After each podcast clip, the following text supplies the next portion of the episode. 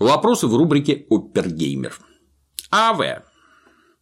Лично вы находите время для ПК боярства или формируете свое мнение об играх на основе других источников? Ну, у меня ПК теперь вот такие компьютер Mac и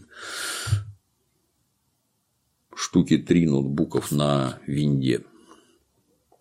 Сам категорически не успеваю. У меня есть сотрудник, кличка Берс. Он играет во все игры, ведет стримы, играет во все. И я хожу к нему смотреть через плечо на игрушки. Сам нет, просто не успеваю. Есть ли хоть малейший шанс в далеком или обозримом будущем увидеть продолжение серии игр «Санитары подземелий»? Неоднократно рассказывал. В 2008 году на планету Земля, на ее капиталистическую часть, обрушился финансовый кризис. Мы как раз в этом восьмом да, в восьмом году выпустили вторую часть санитаров подземелий. Ну и сначала продавалось хорошо, а потом вместе со всеми продажи обвалились в 50 раз. На этом выпуск подобных игр в России прекратился. Сейчас пускают только онлайновые игры. Я неоднократно беседовал с производителями онлайн-игр на предмет сделать онлайновых санитаров подземелий. И ответ везде получил отрицательный. Мне везде объяснили, что в настоящее время детей интересуют игры только про эльфов и принцесс. А вот ваша тюрьма это никому не надо. Ну, на мой взгляд, эти люди заблуждаются, но переубедить я никого не смог. В результате ничего не строили. Вот с 2008 уже 10 лет прошло и вряд ли построят. Есть предложение у кого-то, обращайтесь в полный рост по сотрудничаем. Доброго времени суток, дорогой товарищ опер. Вы знаете толк в играх. Ну, раньше знал. Знакомы ли вы с играми 90-х и 2000-х эры PlayStation 1D? Помните серию игр Medieval? Нет. Кто из звезд авторского перевода 80-х 90-х вам нравится больше всего? Как-то слово звезды применительно к данному аспекту для меня сомнительно. Там был один хороший переводчик Алексей Михалев, который был обладал серьезным талантом и очень хорошо умел говорить по-русски. Вот у него получалось лучше всех, остальные даже не рядом. Как вы можете объяснить тот факт, что граждане СССР в период перестройки повально поверили в бредни Солженицына, несмотря на то, что они воспитывались на основе социалистических ценностей? Ну, привычка верить печатному слову. В Советском Союзе тебя от различной идиотии государство старательно оберегало. Тебе ни в жизнь бы не показали никаких Фоменко, Панасенковых, там все эти идей плоской земли, откопанного из-под земли Ленинграда и прочей этой псевдонаучной чуши и ахинеи. То есть информация проверялась, она была идеологически выверенной в плане там, отношения к коммунизму и капитализму, но если ты старые журналы «Наука и жизнь» откроешь, ну там впереди 10 страниц, там, там политика вспоминается постоянно. И то по делу, так сказать. А все остальное, оно строго про науку. Ну вот, я читал, у меня два любимых журнала было, когда подрос, так сказать, наука и жизнь и химия и жизнь. Журнал Академии наук. Это вызывало доверие. Ну а когда принялись печатать вот эти идеологические помои Солженицыных, то мозг советских граждан, ну, раз напечатано, значит это правда настолько чудовищное, что туши свет, и был нанесен эмоциональный удар по психике советских граждан такой силы, что большинство не очухалось до сих пор от этого. Вот как-то так. Как относитесь к творчеству Ронни Джеймса Дио? В составе группы Rainbow Ричи Блэкмора сугубо положительно. Когда ушел, я уже не слушал, то есть всякие холли-дайверы прошли мимо. Какое литературное произведение произвело на вас самое большое впечатление? Ну, детские перечислять, наверное, бессмысленно. Взрослые. И был такой у нас замечательный мыслитель, философ Александр Александрович Зиновьев, он еще при советской власти написал книжку «Зияющие высоты». Вот она на меня наибольшее впечатление произвела. Спасибо, большой привет Дементию. Дементий, тебе привет. Спасибо. Что вы думаете о таких играх, как Heavy Rain, Until Dawn, Beyond Two Souls в плане сюжета? Понимаю, хронометраж сюжета может занимать от 8 часов до 10, это как сезон сериала посмотреть залпом. Очень хотелось бы услышать мнение касаемо ситуаций и моральных выборов в подобных играх. Затрагиваются серьезные темы для рассуждения, отношения отцов и детей, насилие в семье и подобное. Хотелось бы увидеть отдельный разбор игры Detroit Become Human, когда та выйдет. Благодарю за ответ. Да, отличные игры, Heavy Rain, Until Dawn, но, конечно, не Heavy Rain. Beyond Two Souls, ну, неплохо. Да, отличные сюжеты, что обсуждать-то, это выдающиеся представители своих жанров. То, что тебе там задают некие серьезные темы для рассуждения, это, на мой взгляд, только в плюс. И преподносят ряд вещей, опять-таки, на мой взгляд, в абсолютно правильном свете. Какая ваша любимая игра, если играете сейчас? Quake. Какую ждете? Никакой вообще. Смотрю через плечо. Какие ваши любимые игры на ПК и консолях? Ну, две самые любимые были. Это игра Quake, Quake World, мы в нее в основном играли. Ну, Quake 3, когда из нее сделали промод. И Warcraft 2.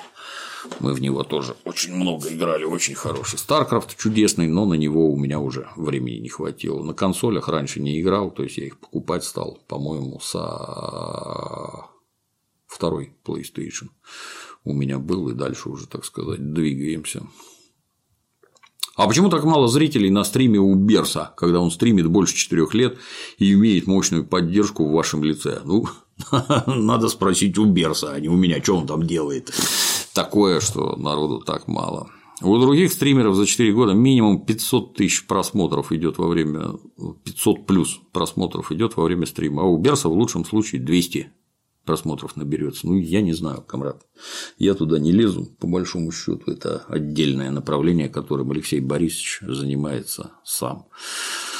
Возможно, возможно, у него нет сисек, как у девочки, на которую бы дети смотрели. Возможно, он не закатывает истерик, как малолетние эти юзеры, там, визжать, пугаться, еще чего-то. Алексей Борисович взрослый мужчина, играет молча, не шибко комментирует, ну, наверное, так сказать, целевой аудитории, и это не сильно нравится. Ну, на его работу это никак не влияет, и на мое отношение к ней.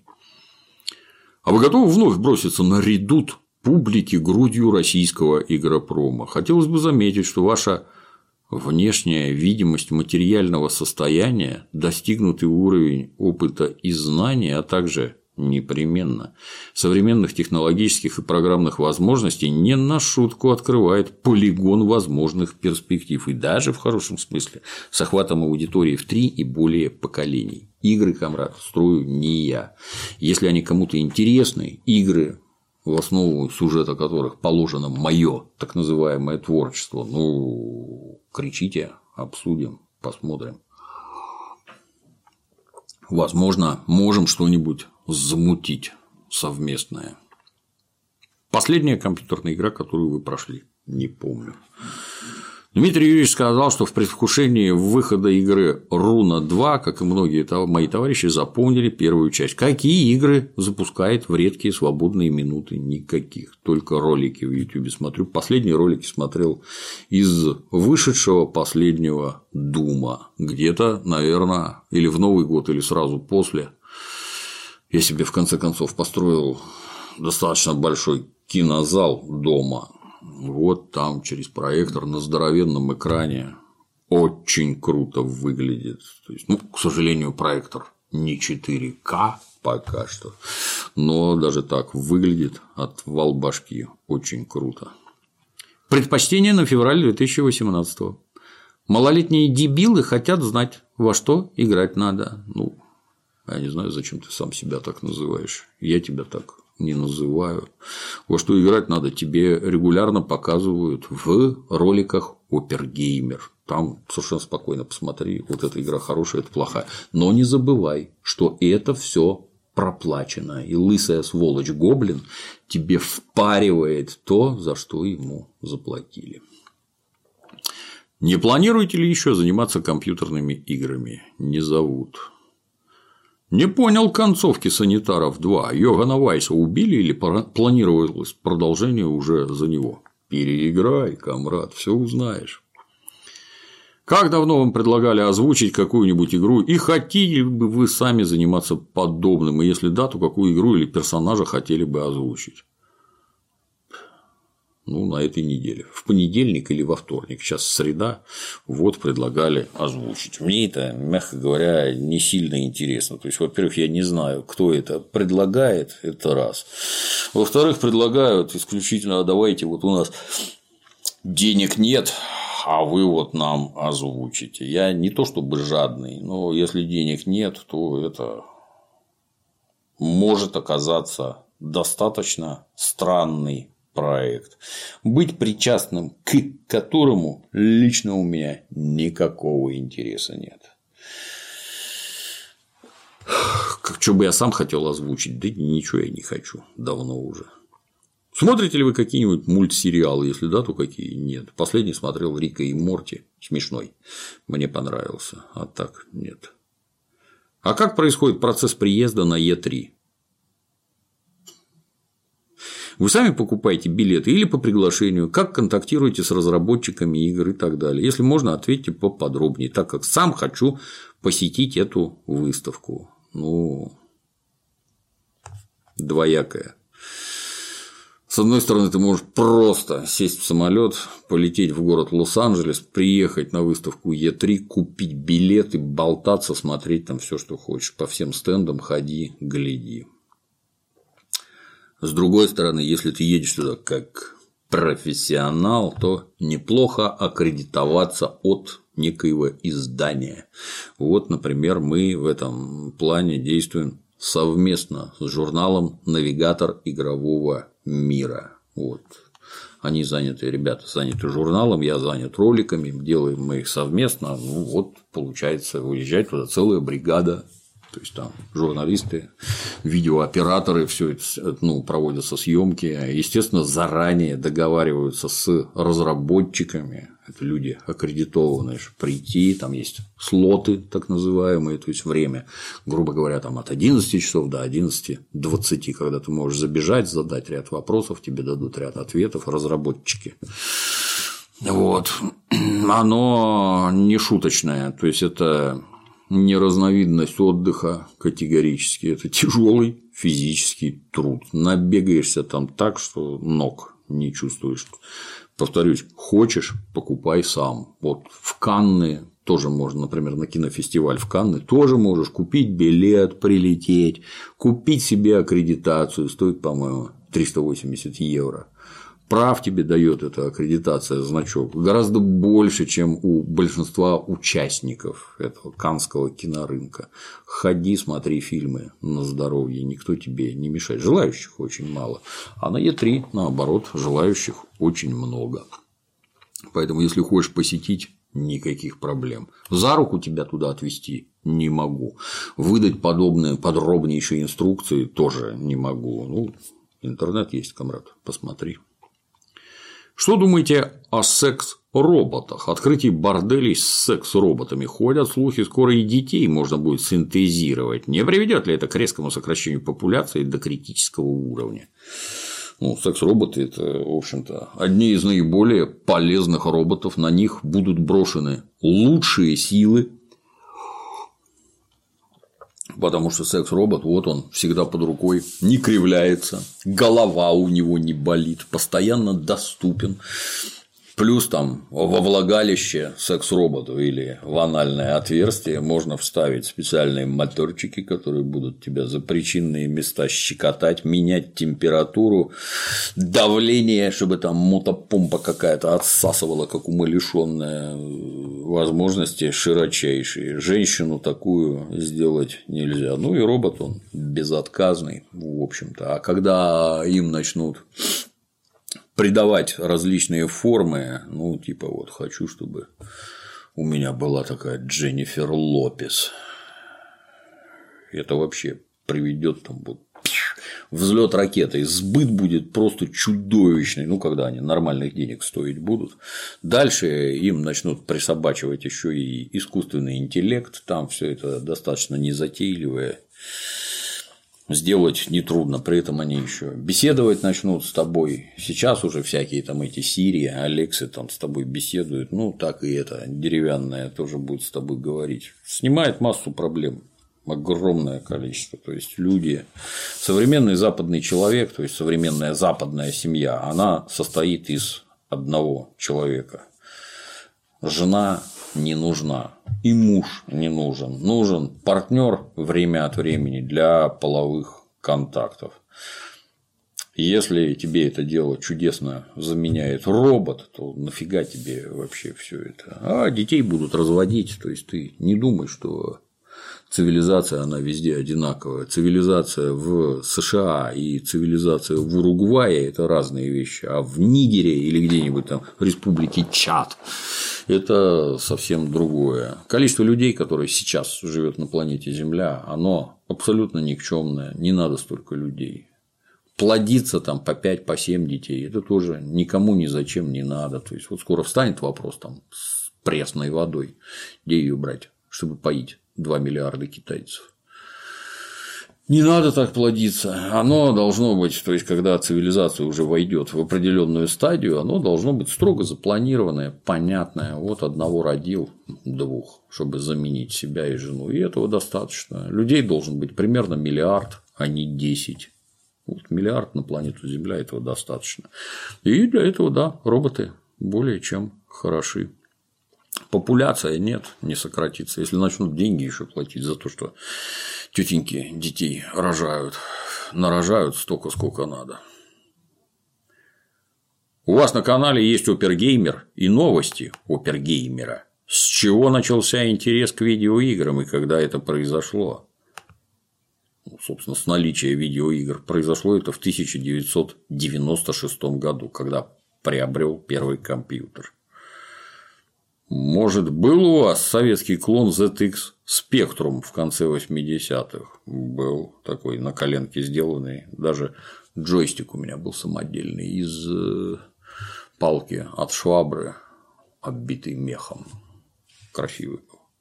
Или интерес появился после развала СССР, когда из-за бугра хлынули разнообразные Денди и Sega Mega Drive. Интересуюсь как ценитель старых и новых игр. Дэнди не было, там игры детские совсем. Sega Mega Drive дорогая была. То есть я ребенку, по-моему, покупал. А может и нет, может кто-то подарил, не помню, но это была дорогая. Как относитесь к продажным обзорам Антона Логвинова? С Антоном Логвиновым регулярно общаюсь на разнообразных компьютерно-игрушечных мероприятий. Ни разу на меня Антон не произвел впечатление человека, который изготавливает продажные обзоры. В игрушках он прекрасно разбирается, во многое играет, играет ловко. Человек не глупый, мнение, собственно, имеет и, на мой взгляд, умело его высказывает. Пла... Вот я тут другой бы вопрос задал. Платят ли Антону Логвинову за обзоры игрушек? Лично я надеюсь, что платят, потому что это серьезный труд отыграть в игру, текст сделать вменяемый, высказать экспертное мнение, опубликовать на ресурсах своих. Ну, мне непонятно, а почему за это не должны платить? У него профессия такая. Мне тоже платят. Если ты смотришь мои обзоры и считаешь, что они продажные, я с тобой категорически не соглашусь. Имея определенный уровень и вес, тебе вовсе не надо чего-то там продаваться и что-то там непонятное за деньги хвалить. Бывает другое, что ты вот чуть-чуть там вот на старте поиграл, и тебе страшно понравилось, а отрицательные моменты в игре раскрываются ну, сильно позже. То есть вот ты там 5 часов поиграл, а надо 50. Но тебе обзор надо сделать сразу. И вот из этих пяти часов собственные впечатления изложил, А дальше все гораздо хуже. Там баги какие-нибудь страшные, непроходимости, еще чего-то. То, что возмущает всех остальных. Но тебе, как это, и журналисту надо сделать быстро, если ты денег хочешь, и если ты популярности хочешь, чтобы твои ролики смотрели больше. Надо сразу делать. Вот, да, там ошибки бывают. Ну, на мой взгляд, ничего критичного нет. А будут ли стримы в любом виде игры, общения? Стримами занимается Алексей Борисович Берс. Смотри его. Общение через стримы со мной ну, я не знаю, на мой взгляд, вот это, оно, вот то, что сейчас говорю, это абсолютно то же самое. Как считаете, почему отечественная игровая индустрия до сих пор на, на дне? Нет нормальных российских студий по созданию компьютерных игр. Они есть. Ситуация просто на рынке сильно поменялась, и не могу сказать, что на дне. Что-то делают. Знаю, что вы являетесь огромным фанатом игры Quake 1. Вопрос, когда вы ее последний раз запускали, и как она изменила и повлияла на вашу жизнь? Ну, ну я не, я не могу сказать, что я огромный фанат, просто в свое время она мне очень сильно нравилась. Нравилась она мне не столько как вот игра как таковая, химически чистая. Там мы друг с другом играли, то есть ну, собирались толпой и по сетке друг друга стреляли годами. Это отличное времяпрепровождение. Очень интересно, когда с людьми играешь. Ну, что я тебе объясняю. В сингл там играть не надо. Когда вы ее последний раз запускали, не помню. Как она изменила, повлияла на вашу жизнь радикальнейшим образом. То, что я вот здесь вот сижу и тебе на вопросы отвечаю, это только благодаря игре Quake. Только. Потому что она мне страшно нравилась, потому что я вот занялся там компьютерной фигней всякой, начал писать заметки, так сказать, поднялся как написатель заметок. Заметки были в те времена гораздо более популярны, чем сейчас вот, ролики, которые ты смотришь, я надеюсь. Вот. А она же позволила, так сказать, вот, внедрившись в совершенно новую для меня область, заработать в ней очень и очень серьезные деньги, ну и, в общем-то, радикально повлияла на мою жизнь. Вот. Увидим ли мы когда-нибудь приключения отряда Мертвая голова в сиквеле санитаров подземелий? Не знаю, комрад, угадать не могу.